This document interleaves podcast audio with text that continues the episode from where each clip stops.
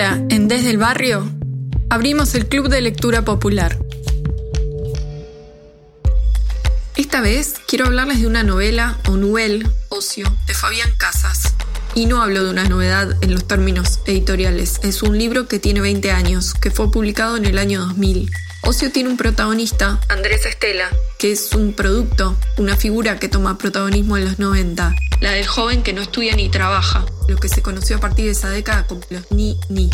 Este personaje, que está mayormente en su casa, tiene pocas amistades, un padre reservado, introspectivo, una madre ausente. Ocio configura un mundo de la anomia, de la desesperanza, un presente absoluto y continuo, que es una marca de época, y que a mí me resuena mucho al entorno familiar y social del desempleo, a la ruptura de lazos, pero también a la negación de lo que algunos llaman un proyecto de vida y que podríamos considerar llanamente como el futuro.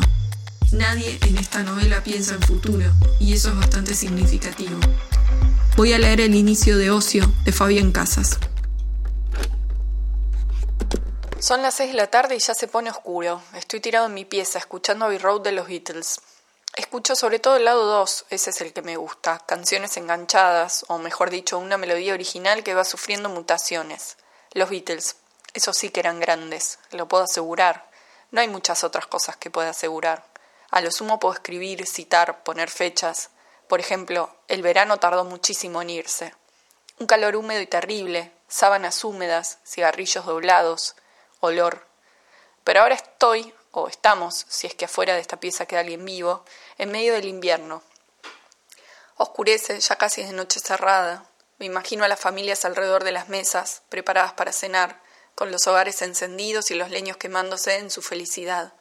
Las rutinas cotidianas del verano modificadas hasta el próximo año. Pero no para mí. Yo estoy desde hace meses hundido en el ocio. Cago, duermo. Soy una biología que no tiene rumbo.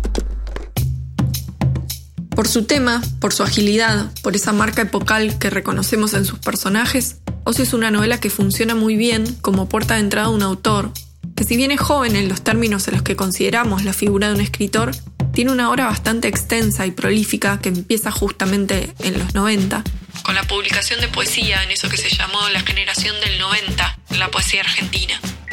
Casas luego fue migrando, yendo y volviendo primero a la narrativa, luego al ensayo, y ahora este año de nuevo los cuentos, por esa gestación nuclear alrededor de la poesía que a veces funciona un poco como círculo. Creo que hay mucho de lo escrito por Casas que no fue tan leído o no fue tan bien leído.